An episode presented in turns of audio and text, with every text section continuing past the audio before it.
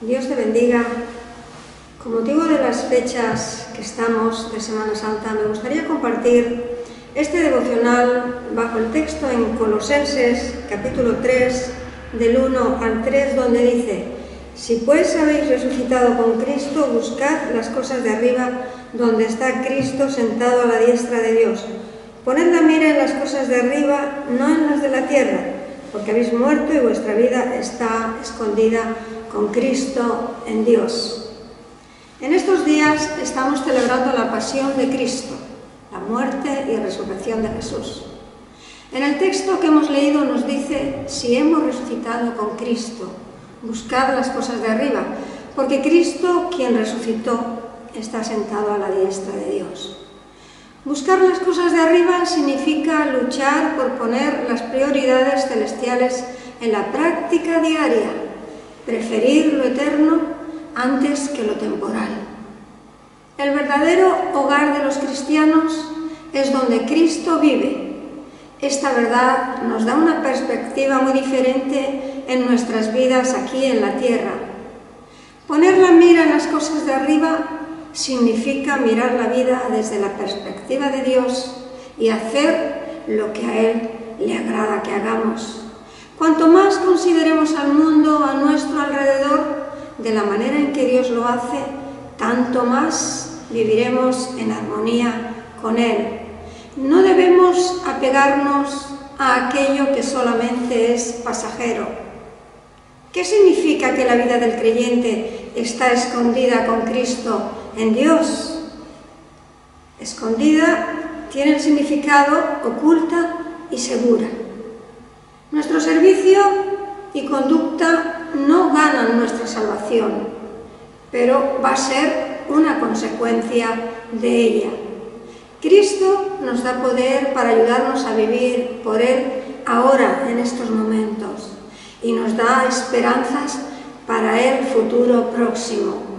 Él vendrá otra vez a buscar a su pueblo, a sus hijos, a los que han creído en Él, a los que han resucitado con Él, a los que han nacido de nuevo espiritualmente, a los que han dejado atrás las cosas pasadas y se enfocan en lo porvenir, alcanzando y viviendo cada día en las promesas de Cristo. Si usted se encuentra en esta condición, siga de esa manera.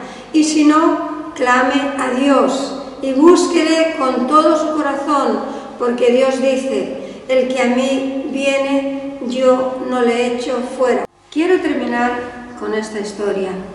Cuando murió Mahoma, se puso su amigo Omar ante la tienda, blandiendo el sable torcido y gritando, al que diga que Mahoma está muerto, le cortaré la cabeza. Mahoma resucitará. Pero algunos días más tarde ya no se podía ocultar la realidad. Mahoma estaba muerto. La muerte, el último enemigo de la vida, tenía también sobre Mahoma la última palabra. Fue diferente con Jesús. Para estar seguros de su muerte, le traspasaron su costado con una lanza. Pilatos colocó guardas ante la sepultura y los fariseos se cuidaban que la tumba fuese precintada oficialmente.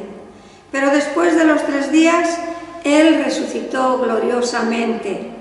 Las mentiras de los fariseos y los sobornos de los soldados no sirvieron para encubrir esta gran verdad. Él vive hoy y da vida al que cree en Él. Me gustaría terminar orando en esta mañana, si me lo permite.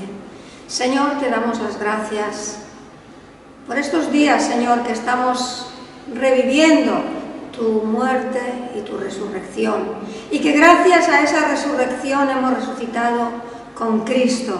Y estamos sentados juntamente contigo en los lugares celestiales. De manera que buscamos lo porvenir.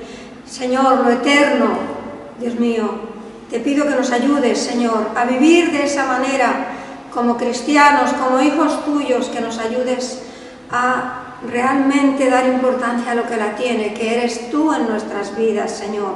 Y en esta mañana te pido, Señor, si hubiere algún oyente que está escuchando este devocional y todavía no ha tomado el compromiso de aceptarte en su corazón, que en esta mañana lo pueda hacer, viniendo a ti, como dice tu palabra, el que a mí viene, yo no le echo fuera. Gracias, Señor, por la oportunidad que nos has dado de poder vivir cerca de ti. Gracias por el sacrificio que hiciste, Señor, muchas gracias por esa resurrección gloriosa que juntamente nos da vida contigo, Señor, todos los días de nuestra vida. En el nombre de Jesús. Amén.